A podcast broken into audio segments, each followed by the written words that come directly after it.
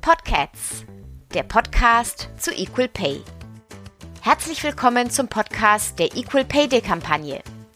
Ich bin Natascha Heinisch und ich arbeite im Equal Pay Day Team. Ich spreche mit meinen Gästen darüber, was passieren muss, damit in Deutschland Männer und Frauen für gleiche und gleichwertige Arbeit auch gleich bezahlt werden. Ich freue mich, wenn ihr dran bleibt. Garantiert ohne Kater danach.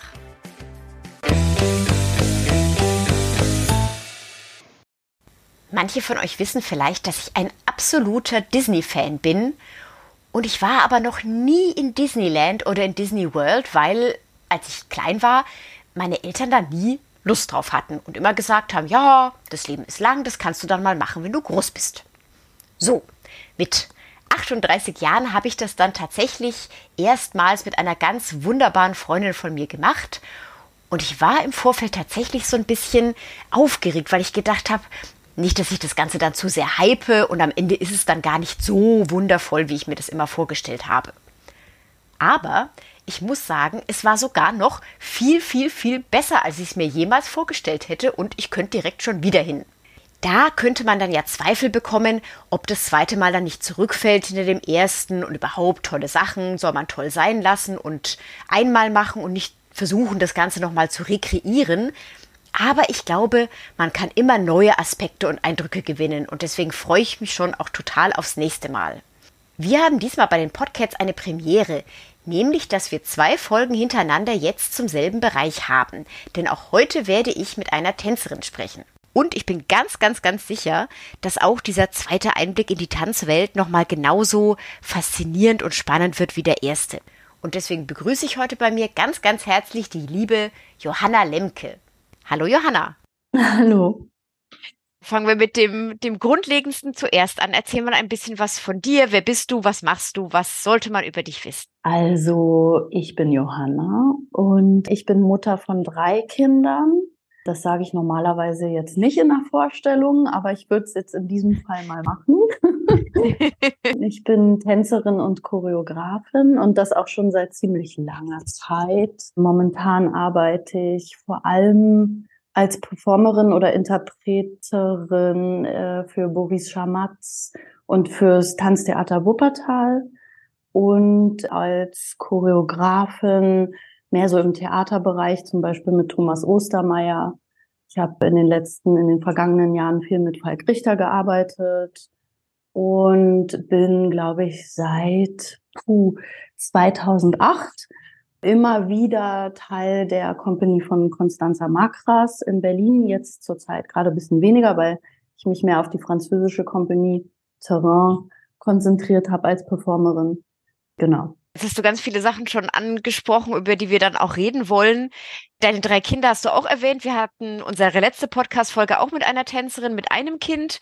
Haben da auch so ein bisschen über die Reaktionen gesprochen. Wie war das so bei dir? Die Reaktionen auf die Schwangerschaft in deinen oder Schwangerschaften in deinem Umfeld, mhm. Kolleginnen, Vorgesetzte? Gab es Unterschiede vielleicht? Erstes, zweites, drittes Kind? Wie ist das bei dir gewesen? Also da würde ich definitiv sagen, dass das alles sehr unterschiedlich abgelaufen ist. Meine Kinder haben auch einen relativ großen Altersunterschied. Mein größter, der ist jetzt schon 14. Mhm. Da war ich dann auch dementsprechend natürlich jünger. Und es war dann auch noch in meinem Umfeld relativ unverbreitet, dass jetzt Kolleginnen Kinder hatten. Also ich war, glaube ich, die erste in meinem Umfeld. Mhm. Und das war tatsächlich ein bisschen aufregend, weil also ich wollte unbedingt weiter tanzen damals und war fest am Theater angestellt. Und es wurde mir sehr schwierig gemacht, überhaupt so von dem Mutterschutzgesetz her, was ja eigentlich dann positiv sein könnte, war damals in meinem Fall etwas kontraproduktiv, weil ich wirklich weitermachen wollte und nicht durfte. Dann beim zweiten Kind war das irgendwie alles relativ im Fluss, muss ich sagen, weil ich da dann schon bei Constanza gearbeitet habe, die war ganz entspannt mit dem Thema. Also irgendwie hatte ich da gar keine Berührung. Es war einfach Teil des Lebens, würde ich sagen. Es war, glaube ich, der beste Zustand, was Kinder und Kunst äh, anbetrifft. Also von der organisatorischen Seite komplex natürlich, Babysitter und so weiter, aber so vom Arbeitsgefühl her war das ziemlich entspannt, so wie ich das jetzt im Nachhinein empfinde. Und dann die dritte Schwangerschaft war insofern interessant, weil ich das Gefühl hatte, es gab schon so viel Veränderung und äh, äh, es gab so eine große Bewegung, zu der ich irgendwie gar nicht dazugehört habe, weil ich es immer so durchgezogen habe und gar nicht so bewusst war, dass bestimmte Sachen gehen oder andere vielleicht gefordert werden müssten, auch von meiner Seite aus. Und dann war ich schon ein bisschen irritiert, muss ich sagen. Also im Positiven wie aber auch im Negativen. Also du meinst, dass du dich vorher so Einzelkämpferin-mäßig durchgeschlagen hattest und dann in deiner Spur so drin warst, dass du, als dann das dritte Kind kam, über die anderen Entwicklungen dann noch gar nicht so Bescheid wusstest? Oder wie kann ich mir das vorstellen?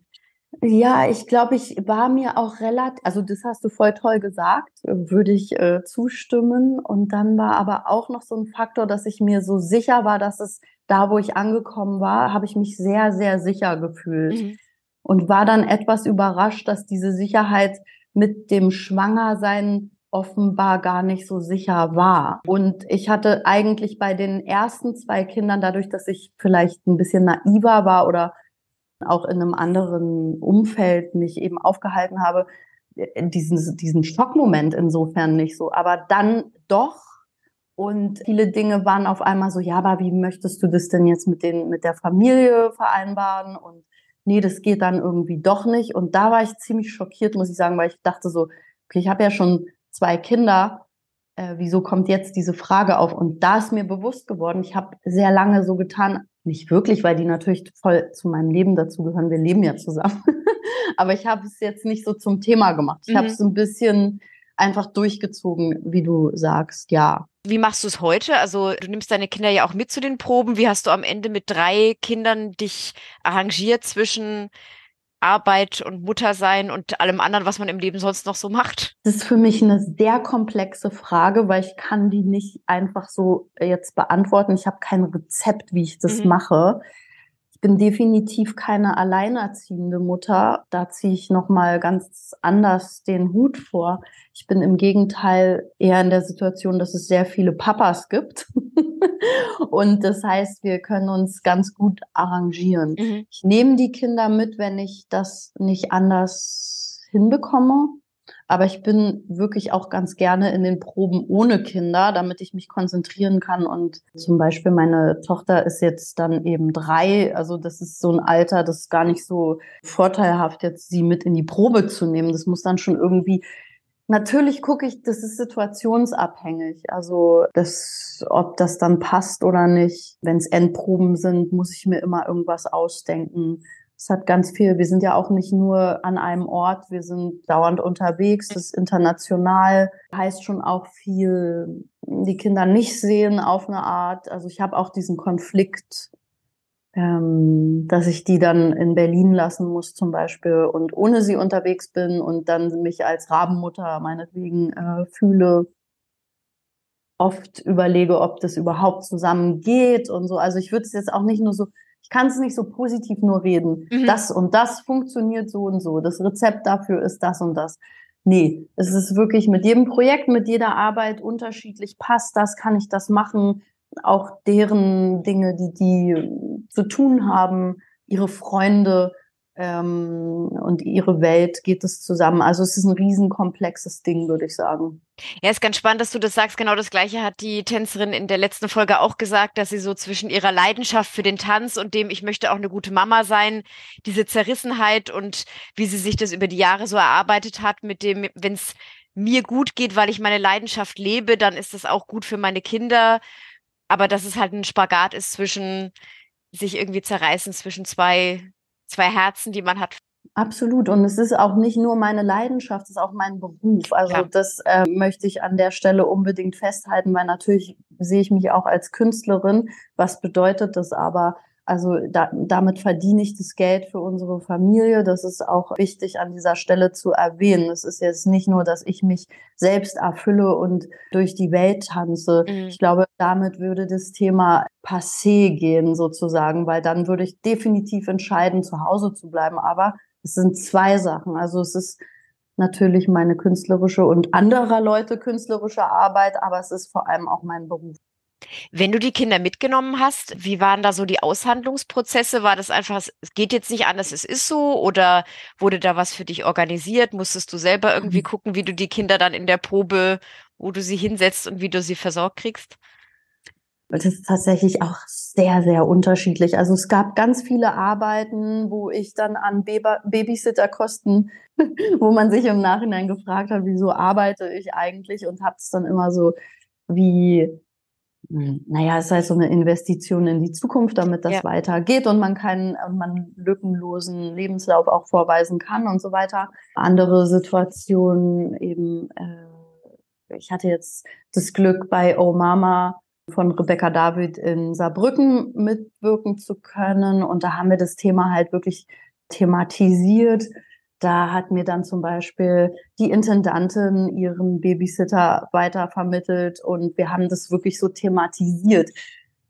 Äh, letzten Endes, was ich jetzt nicht behaupten kann, dass irgendjemand mir diese Kosten jemals erstattet hätte, das nicht. Also das habe ich in meiner Produktion gemacht. Da gab es auch viele Mütter.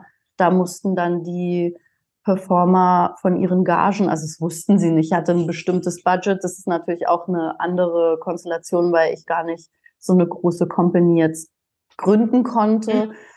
Aber ich hatte mich darauf konzentriert, immer zu sagen, okay, wer braucht, wer hat Bedarf? Ja. Können wir das irgendwie von der Produktion dann abzwacken oder so, weil ich das als, also ich empfinde das so als so eine Notwendigkeit.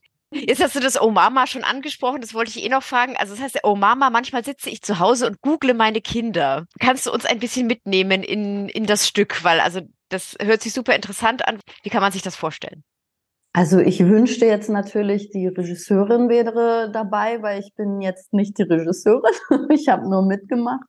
Ich hatte allerdings das Glück, dass ich auch ganz intensiv an der Recherche mitarbeiten durfte. Also ich habe zum Beispiel so Audios gemacht vom Beginn der Produktion, wo ich so meinen Alltag immer in so Stichpunkten in der Art so aufgenommen habe. Und da ist so ein ganz schönes Bild, finde ich, entstanden, was sie zusammengewebt hat von ja, was man dann schon auch alles so zusammen hinbekommt. Mhm. Aber ich fand schon, dass sie geschafft hat, ein recht offenes Bild zu kreieren. Also sie selber ist nicht Mama und findet, dass das Thema aber ein gesellschaftliches Thema ist und ja. hat deswegen auch ein bisschen diese Wahl getroffen. Da kann ich, weiß ich nicht, ob sie jetzt dazu eingeladen war oder ob es ihre Entscheidung war, aber das fand ich irgendwie so das Spannendste daran, dass es jetzt nicht so ihr privates Anliegen war letzten Endes, sondern dass sie das als gesellschaftliche Thematik betrachtet hat. Und das, finde ich, ist in dem Stück auch gut thematisiert worden. Dann gehen wir ein paar Jahre zurück. In die Madonna 2020 hast du ja mit deiner kleinen Tochter getanzt, die damals acht Monate alt war. Wie waren da so die Reaktionen und, und auch da, wie habt ihr zusammen gearbeitet, sage ich mal, du und dein kleines Mädchen? Ah, ich liebe, das ist, glaube ich, würde ich tatsächlich sagen, die Arbeit, die also mir am meisten am Herzen liegt. Das war ja mitten in der Pandemie und äh, von den Uferstudios gab es so eine Ausschreibung für Mütter. Ich glaube, es waren drei Künstlerinnen, die einen Raum bekommen haben, um eine Kreation zu machen. Und ich hatte gar nicht geplant, mit ihr zusammen auf die Bühne überhaupt zu gehen. Also es war von Anfang an klar, dass es nur eine Online-Ausstrahlung gibt mhm. in irgendeiner Form, weil da durfte noch gar keiner kommen zum Gucken. Und ich hatte jetzt nun mal so eine neugeborene Tochter, die ich einfach mitbringen musste, weil, wie waren das? Ja, ich weiß nicht, ob wir jetzt alle irgendwie vorher krank waren, aber die hatte so ein bisschen Grippe und da konnte ich keine Babysitterin oder einen Babysitter finden. So endete sie im Probenraum und ich war da mit meinem künstlerischen Begleiter Jakob Stoy. Eigentlich wollten wir das so duettartig äh, machen und dann war sie halt so da. Und dann haben wir einfach gearbeitet und sie war irgendwie dann ein großer Teil der Arbeit und so entstand das. Also war ungeplant tatsächlich. Dann muss ja jede Performance auch anders sein, je nachdem, wie sie, worauf sie Lust hat und wie sie gerade drauf ist, oder? Genau, also wie gesagt, es gab nur eine einzige Performance, die dann aufgenommen wurde, die aber relativ lang war tatsächlich. Und wir hatten dann zum Beispiel so einen Stillmobil gebaut, äh, was so als Faktor X ungewiss so im Raum war. Das heißt, immer wenn wir dann gedacht haben, okay, wenn es nicht klappt, kann ich mit ihr dann eben ins Stillmobil, das war so eine Rollplattform, verschwinden oder dann da so dabei sein. Sie hat da total Lust gehabt. Sie hatte da irgendwie auch Spaß dran. Sie hat zum Beispiel sich hinsetzen gelernt in der Ach Vorstellung. Und es war recht abgefahren, weil wir haben halt ganz viel über das Frauenbild äh, uns unterhalten und auch zum Beispiel King Kong Theorie wurde da thematisiert und sie war halt so dabei als Diskussionspartnerin. Also es gab auch so ein Interview von äh, Jakob, der auch Musik gemacht hat mit ihr. Die haben sich dann so ein bisschen unterhalten. Also alles so abstrakt, jetzt auch nicht so total ins Detail oder so. Und es war aber total darauf angelegt, dass wenn sie nicht mehr kann oder wenn irgendetwas ist, wo klar ist, das ist für sie zu viel, dann brechen wir ab. Und das mhm. war Teil des Konzepts auch ein bisschen sozusagen. Klar, man muss dann halt eine bestimmte Flexibilität mitbringen, aber schaffen wir trotzdem irgendwie etwas zu kreieren, wo wir künstlerisch dahinter stehen und unseren Anspruch auch nicht runterschrauben müssen. Und da war ich sehr dankbar. Da fand ich, waren wir eigentlich ein ganz gutes Team. Also wir drei. Sehr schön. Dann habe ich noch ein drittes Stück hier, die 10.000 Gesten, wo du mit anderen Müttern und Vätern getanzt hast. Wie kann man sich da die Atmosphäre vorstellen? Ändert sich da was, auch vielleicht im Denken anderer Leute, wenn man, oder wie kann man sich überhaupt die Proben mit Eltern vorstellen? Was verändert sich da? Also ich möchte mich distanzieren von dem Bild, dass es so eine Probe ist, wo so ein halber Kindergarten im Hintergrund rumhängt. Das ist definitiv nie der Fall gewesen. Mhm. Ich würde auch gerne sagen, ich habe keinen einzigen Geburtstag oder sowas meiner Kinder durch diese Vorstellung verpasst, aber das kann ich auch nicht sagen. Also letzten Endes ist es einfach eine sehr äh, konzentrierte Arbeit, die viel unterwegs ist seit sechs Jahren. Und es kommt dann hin und wieder vor, dass mal jemand entweder mit Begleitpersonen oder auch ohne Kinder mit dabei hat. Also ich habe jetzt schon so ein paar Anekdoten, dass ich auch zum Beispiel mein Sohn, der, der mittlere, der war dann vielleicht so vier oder so. Und wir waren in einem Theater, Piep, welches auch immer, und haben ihn irgendwie in so einer Loge da hingesetzt und haben ganz normal gearbeitet. Und dann bin ich da hingekommen und dann war das so halb voll gemalt und ich war so, oh Gott. Also gibt's schon auch. Also das ist absolut entspannt in der Probe. Man konnte das immer fragen. Und bin jetzt zum Beispiel auch total gerührt, weil jetzt hier in Wuppertal kenne ich noch niemanden, wo ich jetzt mein Kind hingeben könnte, wenn ich arbeiten muss. Und der Choreograf Boris Schamatz hat jetzt zum Beispiel angeboten, auch seinen eigenen Babysitter, ob ich da meine Tochter mit bringen möchte und die eben so wie Zeit zusammen verbringen. Also das sind jetzt so Sachen, die dann passieren. Bin ich sehr dankbar dafür. Aber es ist jetzt nicht so, dass ich jetzt behaupten kann, wir sitzen jetzt dort und sind immer überall sind die Kinder mit dabei. Also im Endeffekt ist es über die Jahre auch immer ganz individuell gewesen und es gab jetzt keine festen Strukturen, sage ich mal, in die man jetzt als Mutter oder Vater reinfallen konnte, sondern du hast immer selber schauen müssen, wie ist es in dem Fall, wie ist es im nächsten Fall und wie kriege ich es unter einen Hut. Ja, definitiv. Wir sind auch alle irgendwie in der Familie freischaffend, auch vorwiegend in der Kunst. Das heißt, es ist ein sehr bewegtes, großes organisatorisches Gerechne. Das heißt, weil es so individuell ist, hast du wahrscheinlich auch keinen Tipp nach außen oder du hast gesagt, dein großer Sohn ist 14. Vor 15 Jahren, wenn du dir selber deinem jüngeren Ich von vor 15 Jahren einen Tipp geben könntest, was würdest du sagen? Also ich finde es wahnsinnig toll, mit jüngeren Frauen jetzt zu sprechen, wo ich das Gefühl habe, das ist ein ganz anderes Standing, was mir da entgegenkommt. Also das Thema Mann, Frau löst sich einfach für mich schon, also vielleicht ist es auch mein Raum, in dem ich mich aufhalte, immer mehr auf.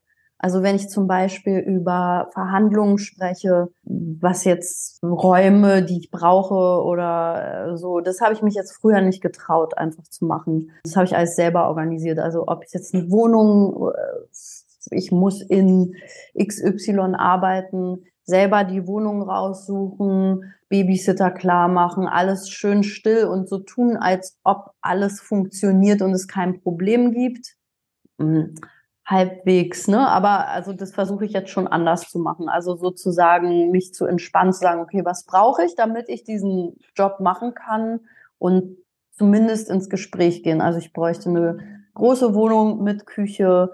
Kennt ihr jemanden? Habt ihr irgendwie Kontakte für Babysitter, Empfehlungen, damit es nicht so random dann ist?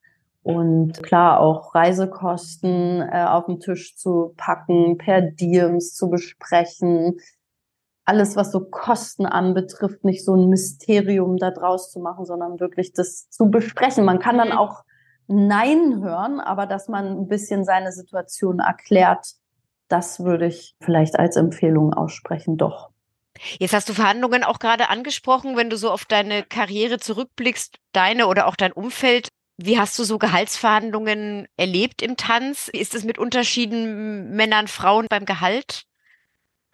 Also irgendwie im Tanz äh, ist das anders als im Theater. Ich arbeite ja auch schon seit vier Jahren äh, im Theater und da finde ich die Unterschiede recht gravierend tatsächlich und habe auch komische Verhandlungen erlebt, wo man dann aufgrund dessen, dass man vielleicht im Tanz arbeitet, etwas jünger ausschaut und so ein bisschen sagen muss, ähm, Entschuldigung, ich arbeite seit über 20 Jahren, ich mhm. habe drei Kinder, ähm, ich glaube, ich habe sogar mehr Berufserfahrung als jetzt ein gewisser männlicher Schauspieler. Wieso ist hier die Gage so viel geringer? Ich habe mich äh, relativ viel dafür eingesetzt, dass aber nicht Frauen Männer bedingt, dass Tänzerinnen und Tänzer grundsätzlich eine gute Gage erhalten in Berlin zumindest. Oder nee, eigentlich in Deutschland jetzt, ja.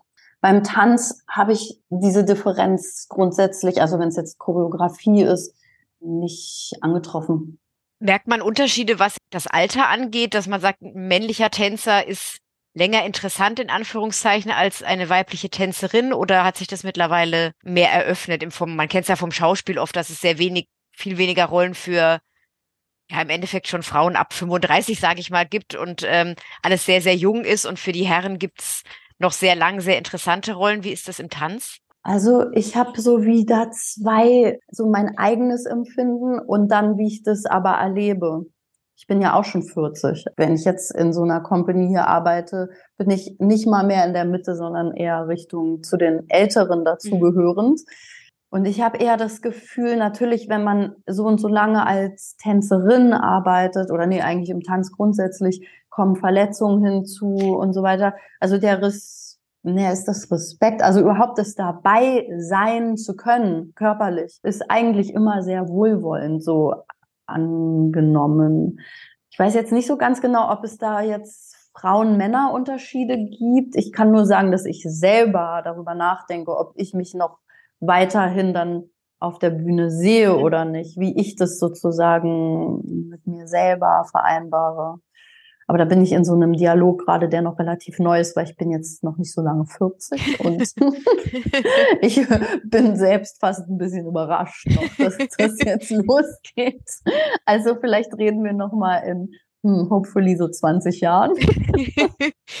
ja, kann ich mir sehr gut vorstellen. Bei mir ist es ja in zwei Jahren auch so, weil ich dachte, hm, naja, also man kommt schon es ist nur eine Zahl, aber im Endeffekt mit jedem Jahrzehnt kommt man irgendwie so ins, ins Denken über das eigene Leben und wer bin ich, was will ich, wo komme ich her, wo gehe ich hin und es bleibt spannend. Ja. ja, ist ja aber eigentlich immer schön, Menschen auf der Bühne doch zu sehen, wo man das Gefühl hat, da gibt es eine gewisse Lebenserfahrung ja. auch.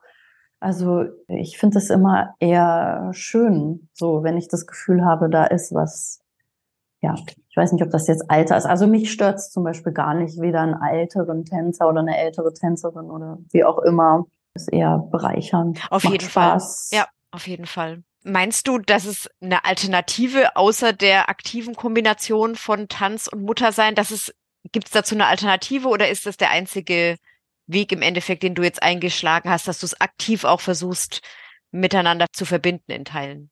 Also wie gesagt, ich ähm, habe darüber nie so richtig nachgedacht. Das heißt, es passiert einfach, weil das ist halt so passiert. Mhm. Und ähm, ich finde es sehr herausfordernd und möchte auch echt voll oft aufgeben, weil ich das so in so vielen Faktoren, also sei es jetzt, dass man halt was verpasst, was passiert, wenn man weg ist oder wenn man dann eben zu Hause, sage ich jetzt mal in Anführungsstrichen, ist, dass man dieses, diesen Drang hat, nach in die Welt zu gehen, auch diese, diesen Austausch kulturell zu erleben und so weiter. Also ich, jetzt habe ich fast ein bisschen den Faden verloren, weil ich glaube, das ist für mich so ein Riesenthema tatsächlich, ja.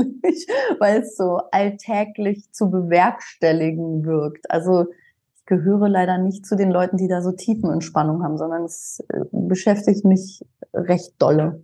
Ja, und du hattest ja auch gerade gesagt, auch aktuell bist du in so einer Phase, wo du überlegst, wie kann es in der mittelfristigen, längerfristigen Zukunft weitergehen. Also es ist wahrscheinlich einfach immer in der Entwicklung und man macht. Absolut, ja. ja. Ja, auch lustigerweise, so wie jetzt ist, meine Tochter war geboren, dann gab es so einen kleinen Hänger, sage ich mal, unerwarteterweise. Und jetzt ist es gerade so eigentlich alles recht fabelhaft, auch mehr Tanz, als ich jemals gemacht habe. Also wirklich so tänzerisch-choreografische Arbeit. Und trotzdem habe ich auch irgendwie so Fantasien, was ich zum Beispiel sonst noch machen könnte. Mhm. Lustigerweise bin ich ganz doll in Gedanken bei Hebamme sein, was sozusagen für mich auf eine Art ein, eine wahnsinnige Nähe mit dem Tanz hat, obwohl es was ganz anderes ist. Und dann aber klar, wäre ich wahrscheinlich auch nie drauf gekommen, wenn ich keine eigenen Kinder hätte. Aber es ist auch, es steht jetzt nicht so wirklich, ne, es ist jetzt nicht so, ich müsste das jetzt tun, weil es gibt gerade gar nicht so wirklich einen Anlass, aber auch so ein bisschen eine Leidenschaft die entstanden ist, etwas, was ich wahnsinnig lieb gewonnen habe. Und Hebammen werden ja auch ganz, ganz dringend gebraucht, mal abgesehen davon, dass es eine ganz großartige Arbeit ist. Aber ja, ich bin gespannt, wo es dich, wenn wir uns das nächste Mal unterhalten in 10 oder 20 Jahren, was du dann erzählst, wofür du dich entschieden hast. Unser momentanes Kampagnenthema in der Equal Pay Day Kampagne ist ja die Kunst der gleichen Bezahlung und wir wollen auch so ein bisschen ja, einfach Tipps sammeln. Was soll man sich anhören? Was kann man sich anschauen? Und ja, bei dir zum Tanz, aber auch gerne aus Musik, aus der Literatur, Werke von weiblich gelesenen Tänzerinnen, Sängerinnen, Schauspielerinnen. Welche Tipps hast du für unsere Zuhörerinnen und Zuhörer? Das ist total peinlich, weil ich habe so mit dem, was ich mache, bin ich so dermaßen an meinem Limit, dass ich irgendwie nie schaffe, ins Kino zu gehen oder mir auch wirklich ganz wenig Stücke anschauen kann. Und auch das Lesen jetzt erst wieder so losgeht. Also ich kann jetzt einfach nur sagen, die Dinge, die mich irgendwie inspiriert haben, Klar. weil ich ja immer gearbeitet habe und da habe ich immer so ein bisschen natürlich rumrecherchiert. Ich habe Caroline Emke gelesen und bin weiterhin dabei, das zu lesen, weil ich es wirklich äh, lesenswert finde. Liv Frömquist, ich weiß immer nicht, ob ich ihren Namen richtig sage. Ganz viel um die Tabuisierung der der Vulva oder Menstruation. Das ist so mehr politwissenschaftlich. Das finde ich wahnsinnig toll. Da habe ich auch wirklich viel Inspiration für Labor MFL, also die Madonna sozusagen hergenommen und auch war im Gespräch mit meiner Tochter darüber. und natürlich die King Kong Theorie. Kannst du dazu vielleicht noch mal was sagen? Was ist die King Kong Theorie? Also die Schriftstellerin thematisiert viel Prostitution oder Sexarbeit und ja, ich würde sagen, es ist das feministische Manifest. Also ich glaube, was sagt sie? Ähm, für die Unzufriedenen, die Ausgegrenzten oder die, die nicht in die Schublade passen oder mhm. sowas in der Art. Also ähm, nagelt mich bitte nicht fest. Ich bin nicht sicher, ob ich das richtig jetzt zitiert habe. Aber ja, also für, es war ein guter Denkanstoß in diese Richtung. Sehr schön, das nehmen wir auf jeden Fall mit auf. Und dann kriegst auch du, wie alle unsere Gäste und Gästinnen, natürlich unsere Frage, was bringt dich zum Fauchen und was bringt dich zum Schnurren beim Thema Equal Pay?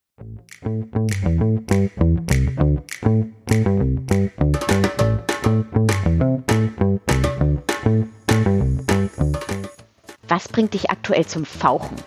Und was bringt dich zum Schnurren? Beim Thema Equal Pay.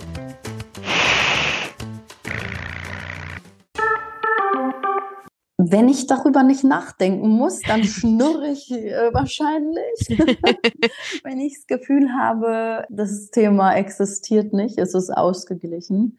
Und genau, fauchen tue ich, ja, also eigentlich wie das Gegenteil, dass ich dann, sobald ich das Gefühl habe, ein anderer Mensch hat da Vorteil aufgrund seines Geschlechts, ist es sehr unangenehm. Oder dass ich mich erklären muss.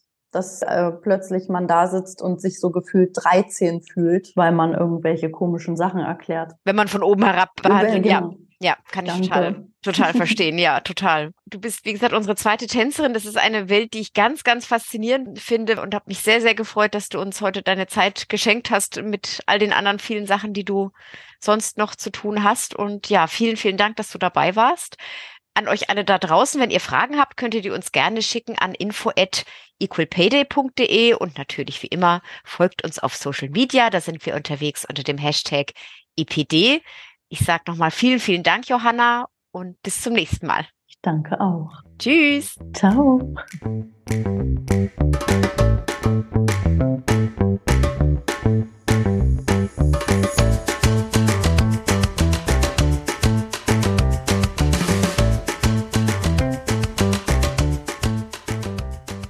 Equal Pay Day Deutschland ist ein gefördertes Projekt des Bundesministeriums für Familie, Senioren, Frauen und Jugend.